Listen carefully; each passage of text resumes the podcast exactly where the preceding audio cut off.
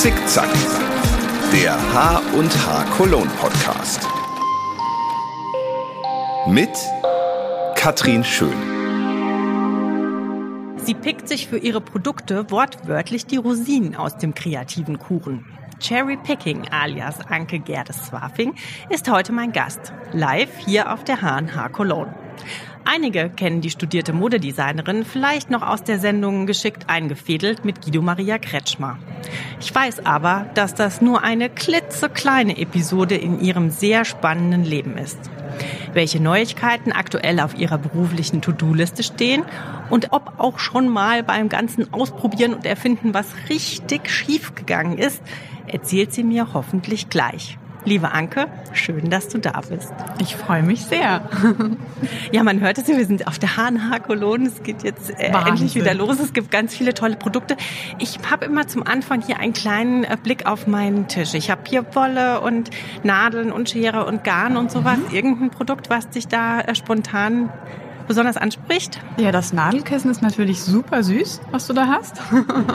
ja, genau, habe hab ich nicht gemacht, hat, glaube ich, mal eine, ähm, eine Besucherin gemacht für uns. Sehr niedlich. Was ich aber vermisse, ist tatsächlich ein Rollschneider. Das ist ja mein liebstes Tool. Ach, ein Rollschneider. Mhm. Erklär mal kurz für die nicht, für, für, die, die professioneller stricken als nähen. Was ist ein Rollschneider? Naja, du kannst natürlich Stoffe zuschneiden mit einer äh, Schere, mit einer Stoffschere.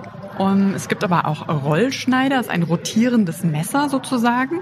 Und ich habe zu Hause in meinem Atelier einen riesengroßen Tisch, vier Quadratmeter, mit einer Zuschneideplatte, die auch vier Quadratmeter ist. Und dann kann ich eben direkt auf dem Tisch mit dem Rollschneider Stoff zuschneiden. Das ist natürlich perfekt. Also quasi das Pizzarädchen für den Stoff. Äh, Pizzarädchen für den Stoff, das ist sehr gut. Das ist eigentlich die richtige Beschreibung, genau. Das Schnittmuster. Ja, du hast ja jetzt dein eigenes äh, Unternehmen. Angefangen hat aber alles schon in deiner Kindheit, äh, habe ich gelesen. Ähm, ich, also ich, hat, ich habe ein Interview von dir in der Vorbereitung gesehen, wo es hieß, ähm, es war nichts vor mir sicher. Ich habe alles genommen und gestaltet als, als Kind und so. Ähm, wann war dir denn aber klar, dass du die Kreativität zu deinem Beruf machen willst? Oh, das war schon relativ früh klar. Also ich hatte eine sehr lange Ballettphase, sagen wir mal so, ähm, bis ich aber immer größer wurde und das dann eben allein von der Körpergröße Größer? nicht mehr gepasst okay. hat. Und dachte ich, okay, ich muss jetzt äh, mich weiter ausleben in meiner Kreativität und wollte immer Kunst studieren. Das fanden meine Eltern aber nicht so witzig. Okay. Ähm, brotlose Kunst kind, eben. Mach was. Ja, mach was Ordentliches. Ähm, das wollte ich aber nicht. Und meine Eltern hatten mich tatsächlich schon angemeldet für MTA oder PTA, oh also ne, in die okay. Pharmazie, Medizin zu gehen und so. Und dann war ich ähm, im Karstadt und wollte Stoff einkaufen, weil ich immer so ein bisschen für mich genäht hatte. Mhm. Und sehe da, ein Kreativwettbewerb wurde da ausgeschrieben von Burda. Okay. Es lag also so ein kleiner Flyer äh, an der Kasse, den habe ich mir mitgenommen und dann habe ich gesagt, komm, da mache ich mit. Es ging um ein kreatives äh, Abendkleid. Mhm. So, und das habe ich dann auch mehr oder weniger gebastelt, genäht. Und Wie alt warst du da? Das war mit 18. Mit 18. Mhm. Und dann äh, gab es den Wettbewerb, also ich habe das eingereicht, Fotos gemacht, eingereicht, so ganz klassischer Wettbewerb. Und dann hieß es, okay, machen Sie doch mit beim Finale für, ähm, erstmal war das Hessen. Mhm. Ich komme ja aus Wiesbaden, also durfte dann im Kurhaus ja. selber, also du musstest selber das Kleid vorführen, durfte da halt über diesen riesen Laufsteg laufen und habe das gewonnen. So, und dann hieß es hinter der Bühne, okay, Sie machen nicht das Deutschlandfinale, weil das gewinnen Sie eh. Sie haben hier sofort die Tickets für das Europafinale. Was? Das war halt echt der cool. Knaller. Und dann habe ich, ganz schlau wie ich bin, meine Mutter mitgenommen und habe das dort auch gewonnen. Und dann war für sie klar, Kind, du darfst Modedesign studieren, so nach dem Motto. Das war dann ganz goldig. Und das war auch toll, weil hinter der Bühne wirklich die Schulen standen und sich die Leute dort rausgepickt haben. Okay, das ja. heißt, da hast du quasi deinen Studienplatz dann das quasi mein, schon, genau. schon angeboten bekommen? Richtig, also das konntest, war ein, konntest du dir das aussuchen, wo du dann hingehst? Genau, quasi? das war mein Studienentrée sozusagen. Ja. Ich habe dann ähm, Stuttgart gewählt für Modedesign und ja, bin dann auch direkt dahin. Also es war ganz toll. Du brauchte eben keine Mappe, was du sonst normalerweise ja. klassisch brauchst, ne? dass du eine Bewerbungsmappe hast, eine Kunstmappe. Du präsentierst dich ja schon so ein bisschen anders als bei anderen Studiengängen. Und das brauchte ich da halt nicht. Habe ich mir gespart. Das war gut. Toll. Mhm. Ja, und dann habe ich gesehen, und dann ging es irgendwann noch nach New York. Richtig. Also ich war, ähm, das Studium war eben so drei Jahre und sehr nah an der Praxis, muss man sagen. Das heißt, die haben dann auch mit Labeln zusammengearbeitet, man konnte Praktikum machen, so ein bisschen? Ähm, Praktikum nicht, aber es war eben, es war also ähm, die Schneiderlehre, weil im normalen Modedesign-Studium ja. hast du eigentlich keine richtige Schneiderausbildung. Ja, ah, und das okay. war aber eine richtige Schneiderlehre mit dabei, also sehr viel Handwerk, aber auch also alles, was du dir vorstellst, äh, sogar Buchhaltung und Co. Also ne? schadet ja vielleicht auch nicht. Schadet auch nicht. Es war wirklich, Business genau, haben, es war ja. sehr nah am Leben. Und ähm, als ich dann fertig war, war es für mich wirklich so, dass ich es nicht mehr ersehen und ertragen konnte, große Kleidungsstücke zu nähen. Weil in so einem Studium machst du wirklich Mäntel und gefüttert und Anzüge und also Riesenroben. Ja. Und das war mir wirklich ein Gräuel. Also ich wollte nicht mehr mit viel Stoff arbeiten und dachte, Mensch, was ist denn das Gegenteil von viel Stoff? Tanga. Genau. es ist wenig Stoff. Es ist also, ähm, es sind Dessous. Ja. Und das fand ich sehr schön. Vor allem fand ich das so toll. Es klingt jetzt ein bisschen, bisschen witzig wahrscheinlich, aber es war halt auch so eine 3D-Arbeit ja. der, der anderen äh, Geschichte. Also es ging für mich schon teilweise so ein bisschen mehr in Bildhauerei Aha. sogar, weil du ja sehr viel modellierst. Ja. Also wenn man an einen BH denkt, ist es ja schon sehr eine sehr vor, ein formender ähm, ja, ein formendes Teil. Ne? Und äh, hohe Kunst. Ne? Ich meine, ich glaube, wir sprechen da kein Geheimnis aus. Jede Frau ist anders gebaut und es gibt sehr genau. viel äh, Standard und von klein bis groß und Richtig. Form und so ist alles dabei. Also ich glaube auch, dass das anspruchsvoll ist, das da ist was äh, zu kreieren, was schick aussieht und gut sitzt. Ne? Richtig, genau. Und das fand ich spannend und habe mich ähm, in New York beworben ähm, noch per Fax ähm, bei Donna Karen. Und, und warum, wie, wie kamst du auf die? Warum? Ich fand äh, die Linie von Donna Karen immer super schön, weil es sehr edel war und einfach klassisch. Also mir haben die klassischen Farben gefallen, es, war unaufgeregt. Ähm, das und fand ich damals, sehr hübsch. Und die war damals auch schon so breit aufgestellt, weil ich hätte jetzt nicht als erstes an Donna Karen gedacht bei nee, Dessous. Die waren da schon sehr, also die waren auch ganz toll, weil die ja auch schon die ersten gemoldeten, also vorgeformten Cups ja. gemacht haben und so. Und das wusste ich und das fand ich halt total interessant. Ja, und ja, wie gesagt, per Fax beworben. Und am nächsten Tag habe ich die Bestätigung bekommen. Und wie schnell ging es dann los? Ja, die haben gesagt, du kannst nächste Woche kommen. und dann habe ich gesagt, ach du Schreck, äh, ist okay ich verdiene da ja nichts. Das war ein mhm. Praktikum. Ne? Also ja. ohne Geld nach New York ist fataler Fehler, kann man nicht machen. Ja. Und dann habe ich erst mal Wusstest du da auch schon wie lange? Also ein halbes Jahr. Ein halbes Jahr. Okay. Ein halbes Jahr und dann dachte ich, okay, was äh, wie kriege ich am schnellsten jetzt Geld? Und habe äh, tatsächlich bei äh, Daimler am Band gearbeitet. Okay. Für richtig vier rein, Monate. Rein, reinmalocht quasi. Reinmalocht und mit hier Schichtarbeit und weiß nicht der Geier. Und mit den Kröten bin ich dann rüber. Ja. Wie, alt, wie alt warst du da? Da war ich dann, ach, 21. Also relativ, meine Eltern fanden das auch nicht toll, weil, ne, also da hattest ja auch keinerlei Verbindung. Es mhm. war wirklich klassisch Telefon.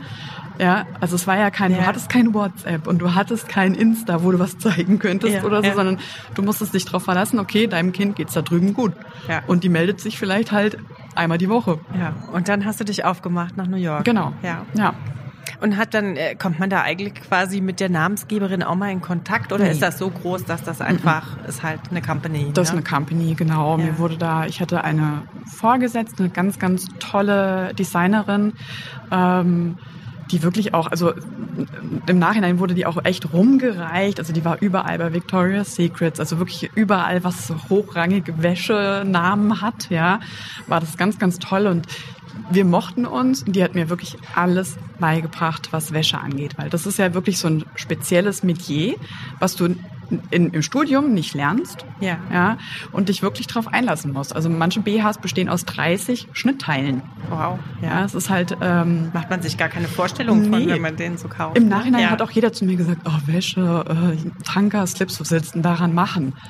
Also was willst du denn daran designen? Man kann so viel daran machen. Es also ist wirklich. Ich würde jetzt auch sagen, wie mit jedem anderen Kleidungsstück auch, ne? Verschiedene Schnitte und Formen und Farben und Muster. Ja, wir haben da vielleicht einen anderen Blick drauf, oder? weißt du? Ja. So? Ja.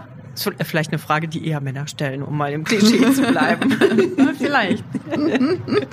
ja, nee, aber das war sehr, sehr aufregend und sehr, sehr schön. Ja.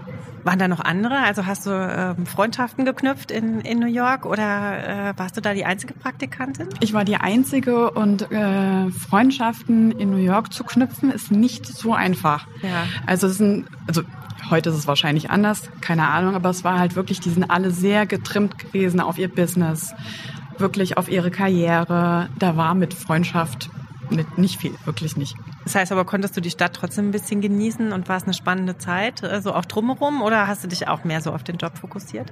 Ähm, nee, es war schon eine spannende Zeit, halt wirklich diese Stadt total kennenzulernen. Ne? Also ich war halt auch auf Flohmärkten und auf ach so vielen tollen Events und Ausstellungen und solche Geschichten. Also alles, was so ein bisschen for free war, ja, weil ich hatte ja wirklich nicht viel Geld und äh, bekommen habe ich da ja wirklich auch nichts. Ähm, ich habe das halt echt ausgekostet. Also ich fand es toll. Ist auch heute immer noch wirklich meine Stadt. Ich finde es wundervoll. Und ist dann auch, man denkt ja dann auch immer, manchmal geht man wo vorbei und holt sich eine Inspiration, sieht irgendwas. Also New York ist ja auch sehr multikulti. Konntest du da auch was dann in dein Praktikum oder für deinen Job irgendwie mitnehmen?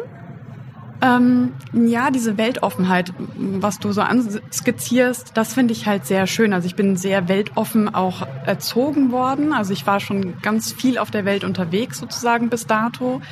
Und das hat sich dort so wiedergespiegelt, weil du so viele verschiedene Menschen hattest und, und verschiedene Religionen hattest. Und es war so schön. Also es ist eher wie so New York war für mich immer wie so eine Theaterbühne. Mhm. Ja, weil so unterschiedliche Menschen zusammenkommen und alle werden aber akzeptiert und das lieb ich. Ja, egal wie du bist, dass du sagst, hier fühle ich mich wohl und es ist so interessant.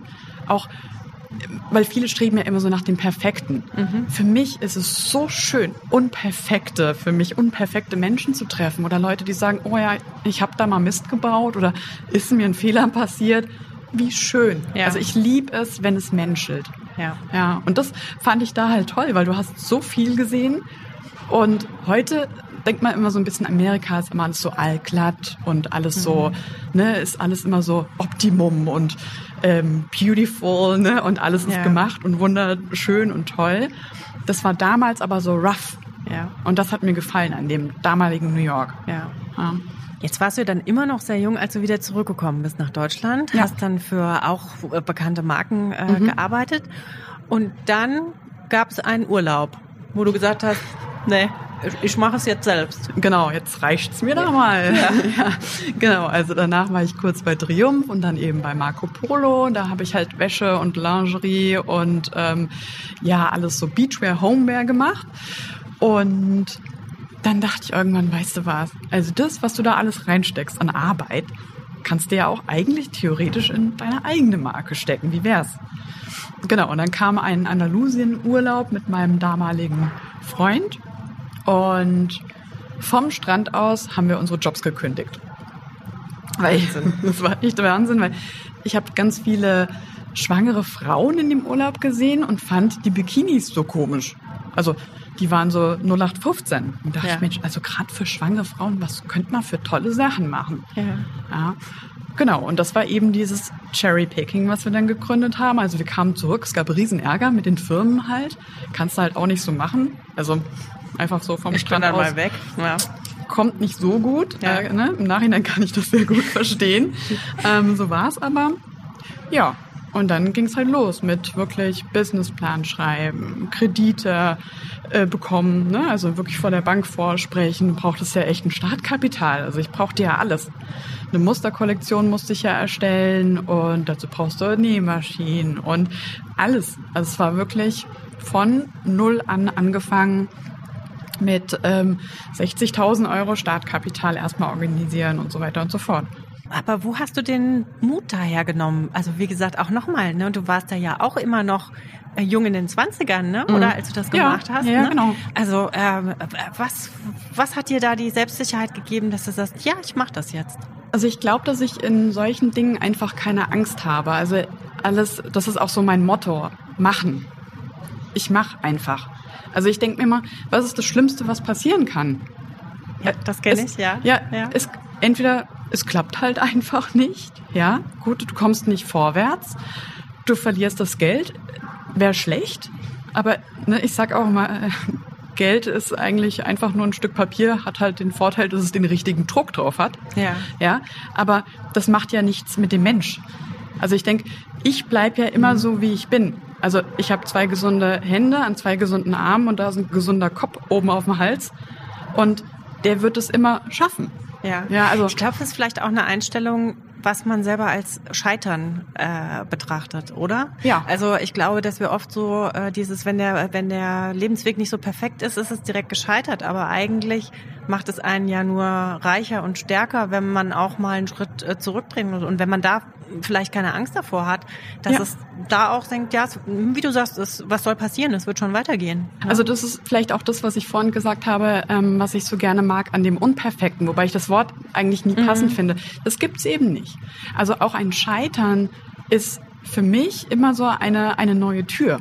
Ja. Ja, die ich vielleicht vorher ja gar nicht gesehen habe. Und durch das Scheitern, in Anführungszeichen, ich mag das Wort auch Genau, nicht, ne, also es ähm, ist, ähm, ja. ist das eine neue Tür, die aufgeht, durch die ich hindurchtreten muss und sehe, huch, guck mal, auf der, auf der Seite, das ist ja auch toll. Ja. Die Vari Variante ist ja auch schön, hätte ich vorher nie gesehen. Ja. Und ich finde es zu mutig. In Amerika ist es eben so, jeder, der scheitert, dem wird fast auf die Schulter geklopft. Ja, also Ja? das, was man ja immer so sagt als Fehlerkultur, wo wir uns Deutsche ja manchmal ein bisschen schwer mit tun. Genau. Wo die Amerikaner es ja auch zu ihren Jobs und so ein anderes Verhältnis hat. So, naja, pff, lose mein Job und dann mach Ja. ich halt was anderes. Ne? Genau, also ich, ich denke, wir haben halt oft so eine, so eine Angst irgendwie, ja, wie so eine Urangst, als hätten wir das so in uns und werden dadurch so ein bisschen unfrei. Und ich glaube, das muss man einfach laufen lassen. Wir können es manchmal eh nicht beeinflussen. Es kommen so viele Dinge im Leben, die muss man nehmen, annehmen, verwursteln, mitlaufen lassen. Also ich glaube, das ist einfach so angstfrei da ranzugehen. Eine links, eine rechts. Ja, jetzt hast du dein eigenes äh, Unternehmen. Beschreib doch mal ein bisschen deinen beruflichen Alltag. Wie muss man äh, sich einen typischen Tag bei Anke vorstellen? Ähm, ich glaube, dazu äh, müsste man fast meine Mitarbeiterin fragen, die manchmal schon den Kopf schüttelt. Also es gibt eigentlich keinen Tag ohne eine neue Idee. Es kommt immer irgendwas, was sich quer in meinen Tagesablauf schlägt. Also es ist nie was, was mal geplant abläuft. Ich will nicht sagen, dass ich chaotisch bin. Das bin ich nämlich, glaube ich, nicht. Ich bin schon sehr sortiert. Aber es kommt halt alle drei Minuten irgendwas Neues rein. Also das Schlimmste ist, wenn ich jetzt an irgendeiner Arbeit sitzen würde, wo ich mich drauf konzentrieren müsste. Nehmen wir mal an Buchhaltung. Hasse ich. Ja. ja so. Und da sitze ich und dann kommen mir hunderttausend Ideen. Ich werde also von mir selber permanent abgelenkt. Und wie entscheidest du dann, was du weiterverfolgst und was du wieder zur Seite legst? Was mich länger als 60 Minuten beschäftigt, ist für mich eine gute Idee. So, und ähm, die packe ich dann an. Also entweder schreibe ich sie auf und mache, es kommt sofort, es, ne, also ich fange echt an wie so eine klassische Mindmap, was man ja heute kennt. Ne, ich schreibe mir eine Idee auf und dann kommen Pläschen drumrum, was zu dieser Idee gehört, was man alles eben bräuchte für diese Idee, ähm, bis sich daraus dann ein Produkt formt in meinem Kopf. Und wenn ich das Produkt fertig sehen kann, dann mache ich's. Also ich probiere auch das sofort aus. Ja. Wo viele immer sagen, oh mein Gott, das kannst du doch nicht machen, das ist ja voll risikobereit und viel zu teuer oder oder oder. Wo ich sage, nee, das kannst du ja auch erstmal alles low budget machen und probier's. Und wenn es nichts wird, ja mein Gott. Ja, das wäre jetzt meine Frage gewesen. So, ein, so einen kommerziellen Aspekt, der, den schiebst du erstmal weg und, es geht erstmal um das Produkt. Ja, und ich glaube, das ist die, die Tragik sozusagen an mir, dass ähm, wirklich alles, was ja alles so ein bisschen kommerzieller wäre, was man komplett richtig ausbauen könnte, stehe ich mir öfters selber im Weg.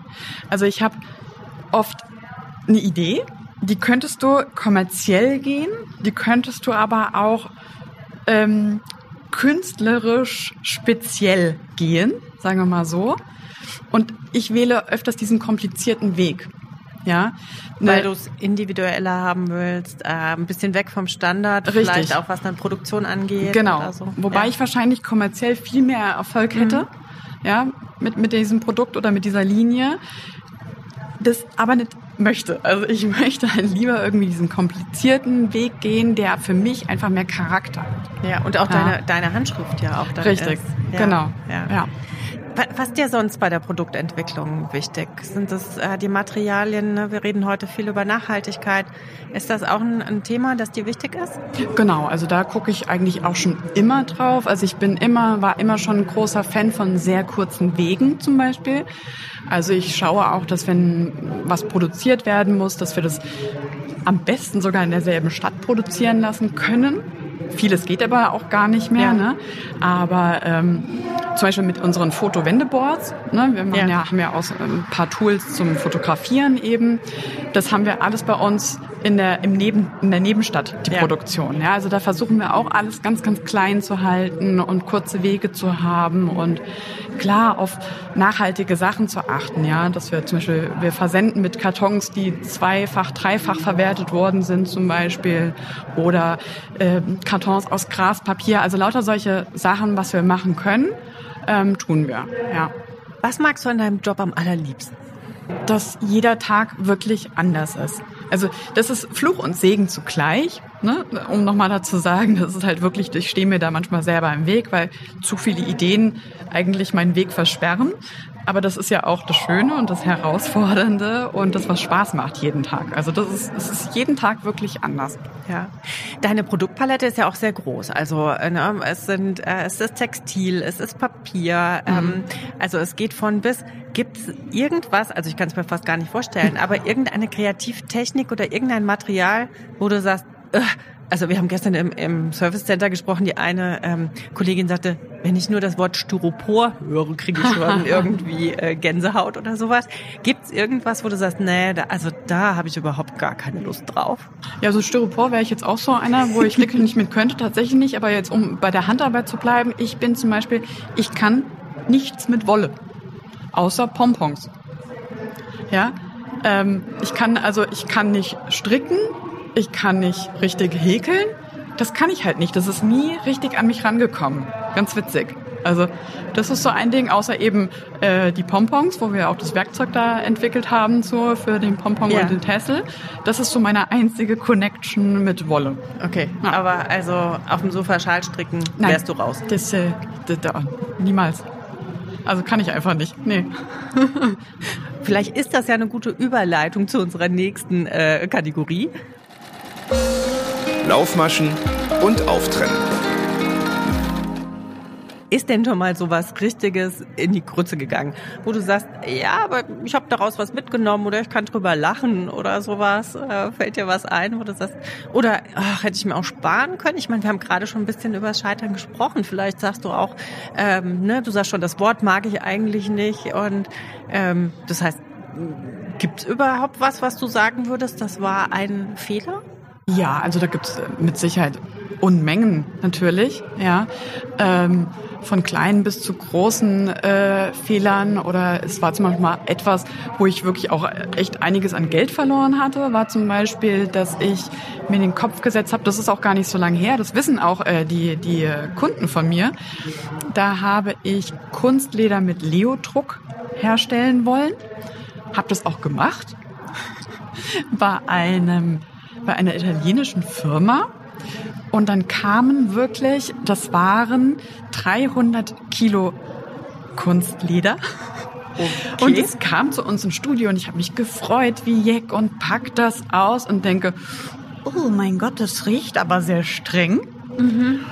Und ich pack das nächste aus und dachte, oh Gott, mir wird ganz komisch, ja. Und also, lass mich raten, es roch jetzt nicht nach Leo, sondern eher nach nach Kunst. Kunststoff.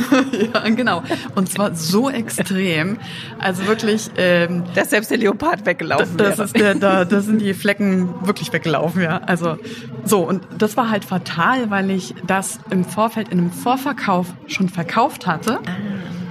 Und ähm, ja, das war natürlich doof. Ne? Also Riesenarbeit. Ja. Ähm, ich musste natürlich jedem Kunden das Geld zurücküberweisen. Natürlich, das kannst du ja nicht verkaufen. Also das ging gar nicht. Ja. Ich glaube, also manche hätten es vielleicht gemacht, aber das, das geht nicht. Also und, und dann für die Tonne oder liegt es immer noch auf deinem Balkon und Wir haben es recyceln oder? lassen. Ja, genau. Okay. Ja. Nee, nee, das, das hat auch nicht mehr ausgedünstet. Ich habe alles Mögliche versucht, aber äh, keine Chance. Nee. Das heißt, und was hast du daraus dann da mitgenommen? Also, dass du dir dann auch einen Lieferanten äh, noch, noch besser vorher anschaust oder dir noch dann ein Muster schicken lässt oder sowas? Oder? Das, das hatten wir alles. Das war alles äh, gut, ähm, eigentlich, dachte ich. Aber bei solchen Dingen ist es halt dann echt sinnvoll, doch hinzufahren und zu schauen ne? und, und vor Ort zu sein und sich da die Produktion anzugucken. Also das habe ich daraus gelernt, genau. Die H&H Cologne und ich. Ja, man hört es im Hintergrund. Wir haben schon gesagt, wir nehmen heute hier während der H&H Cologne äh, auf. Ja, H&H Cologne, die Messe ist für mich. Was ist die für dich? Das fühlt sich immer so an wie ein Klassentreffen für mich, ne? wenn man so viele Kolleginnen äh, trifft einfach und Kollegen natürlich. Ähm, und es ist einfach der Branchentreff. Also es ist einfach das finde ich, das wichtigste Event in unserer Branche, in der Handarbeitsbranche, ist und bleibt die H&H. Und das ist halt immer schön, jeder freut sich immer drauf. Und jetzt ist es natürlich es waren wirklich sehr viele sehr, sehr aufgeregt, ne, nach so einer langen Zeit mal Klar. wieder auf eine Messe ja. zu kommen und wie wird das sein, wie wird sich das anfühlen und ähm, es ist toll. Also ne, du siehst halt wirklich lauter freudige Menschen und ähm, alle haben Spaß und es ist ja auch echt total super organisiert und alles toll gemacht und ähm, nee, ah, also vielen Dank. Ja, ist es, es ist ne, ich bin echt richtig äh, glücklich, dass es stattfindet. Ja. Ja, ich glaube, es haben sich alle nachgesehen, sich ja. auch mal wieder nicht nur per Bildschirm, sondern auch wieder Richtig. live hier zu treffen. Ja, einfach ja. real life und mal sich wieder wirklich zu sehen, ja. ja, und richtig miteinander zu reden. Alles gut. Hast du ein besonders schönes Messeerlebnis, an das du dich erinnerst oder ein besonders schönes Messererlebnis. Naja, das ist wirklich, das ist dieses Klassentreffen-Feeling. Ne? Also du siehst äh, da plötzlich ganz hinten, siehst du schon von Weitem jemanden ne? und denkst, oh, wie cool, ja? rennst demjenigen hinterher. Also es ist total goldig einfach, dass du die Leute, dass du immer so in Kontakt bleiben kannst. Also das ist einfach so, generell ist es immer so ein bisschen nach Hause kommen Feeling. Ja, weil du ja innerhalb deiner Branche doch immer wieder dieselben Leute triffst aber im normalen Leben ja nicht. Also ja. du siehst die halt auf der Messe. Ja. ja, und das ist halt schön. Der Elefant muss durchs Nadelöhr. Ja, du hast ja schon gesagt, ne, die Branche kennt sich, ne, man tauscht sich aus und so. Wo würdest du denn jetzt sagen, irgendwie, wo sind die Herausforderungen? Was kommt äh, in kurz- oder mittelfristig so auf uns zu? Wo, was, was denkst du, wo geht's jetzt im Moment so hin? Also im Moment fühlt sich das so ein bisschen an wie in so einem, ja, äh, wie nennt man das, Würfelbecher, wo die Würfel so ja. rumklackern. So ein Gefühl ist das für mich gerade so ein bisschen. Ich glaube, dass viele sich neu und anders orientieren. Viele, denke ich, haben auch gerade so eine, ja, Kraft Findungsphase. Sie müssen gucken, wo, wo stehe ich, wo muss man noch ein bisschen mehr investieren. Gehe ich wieder mehr in, in analog äh, verkaufen ja. sozusagen, ja, oder baue ich digital aus? Ne? Es gibt einige, die äh, zum Beispiel ihre Stoffläden jetzt mit Cafés dazu mhm. ausstatten, mhm. was ich eine coole Idee finde, das alles so ein also bisschen Event zu verknüpfen. Und Erlebnischarakter genau. ein bisschen zu stärken. Richtig. Also ich glaube, dass im Moment sind viele neue Ideen gefragt, wie man das ausbauen könnte. Und ich glaube, es gibt kein Geheimrezept oder ein Patent dafür, sondern es ist wirklich, wir sind alle in so, einem, in so einer Versuchsphase. Mhm. Ja. Und das finde ich aber eigentlich sehr spannend und gibt ganz viele Chancen frei, finde ich. Ja, also das ist einfach schön. Also ich habe auch das Gefühl, das hatte ich aber auch schon so zwei, drei Jahre zurück so im Gefühl, dass die ganzen Branchen ein bisschen übergreifend sind. Ne? Also auch die Materialien rücken näher zusammen. Mhm. Man vermischt mehr miteinander. Ja? Die Leute sind mittlerweile schon so profi genug, dass sie im Grunde viele Sachen vermischen können. Und das ist ja genau das, was ich so toll finde ja, den Leuten das auch zuzumuten und zu sagen, ey, kreier. Ja, mach. Ich wollte gerade sagen, ist ja das, was Kreativität genau. auch ausmacht. Mach ne? Sachen neu auszuprobieren genau. und wenn es funktioniert, funktioniert. Wenn nicht, genau. dann macht man halt was ja. anderes damit. Also ja. weg von diesem, ich sage jetzt mal, was auch aktuell Trend ist, aber weg von diesem klassischen Malen nach Zahlen oder DIY nach Zahlen, also wenn man das so übersetzen wollen würde, ne? nicht diese ganz festen Projekte den Leuten vorführen, sondern sie noch freier lassen. Ja, das finde ich halt sehr, sehr schön aktuell. Und persönlich bei dir, vielleicht kannst du uns auch noch einen kleinen Blick durchs Schlüsselloch geben. Was, was kann man bei dir erwarten? Was, an was arbeitest du gerade? Was kommt demnächst? Ähm, an was arbeite ich gerade? Also ich mache ähm, ja viel in Richtung DIY-Sets aktuell, ähm, auch mit ähm, mit einer anderen Firma noch zusammen, was ganz spannend wird. Ähm, was ich aber persönlich für mich denke, was sich bald ergeben wird. Also ich hatte am Anfang gesagt, dass ich ähm, eigentlich immer in die freie Kunst gehen wollte. Und ich glaube ganz ehrlich, dass es aktuell so für mich die Zeit werden wird, dass ich dahin gehen werde.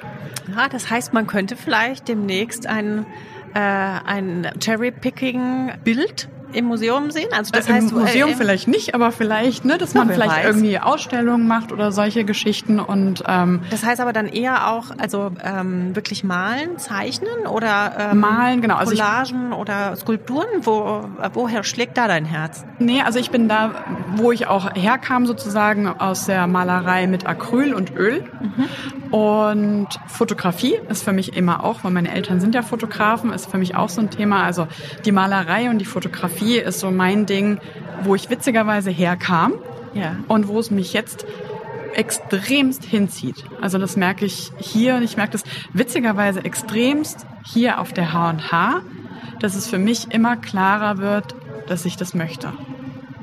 Also da, ich bin selber gespannt. Also ich bin da ganz frisch auch. Also das ist jetzt auch witzig, dass ich das jetzt hier eigentlich öffentlich sage, aber wer weiß, wofür das gut ist. Aber das ist wirklich so ein Ding. Ich ähm, male ziemlich viel zu Hause in meiner privaten Zeit, äh, die ich habe. Und ähm, um mich da einfach auszudrücken, gerade wenn es auch so stürmische Zeiten um einen herum sind, brauche ich wirklich genau sowas. Also da fange ich auch an, Gedichte zu schreiben oder zu fotografieren und eben zu malen. Und ich merke, dass ich das brauche, um meinen Frieden, meinen inneren Frieden zu finden. Mein roter Faden. Ja, ich glaube, ich habe schon eine Ahnung, was dann dein roter Faden ist und wo es dann jetzt vielleicht auch hingeht. Ist es das einfach machen? Es ist einfach machen, genau. Also angstfrei einfach machen. Und das würde ich auch wirklich jedem raten. Das kann man vielleicht sich auch echt so wie so ein Mantra äh, immer wieder einsprechen in sein Gehirn. Ja, es kann nichts schiefgehen eigentlich, wenn man vertraut auf seinen Kopf, auf seinen Bauch, auf sein Herz. Nicht so viel nachdenken, machen. Super. Lieber Anke, dann wünsche ich dir ganz viel Glück und Erfolg bei allem, was du jetzt machst. Danke. Und äh, vielen Dank, dass du in meinem Podcast warst heute. War sehr schön. Danke dir.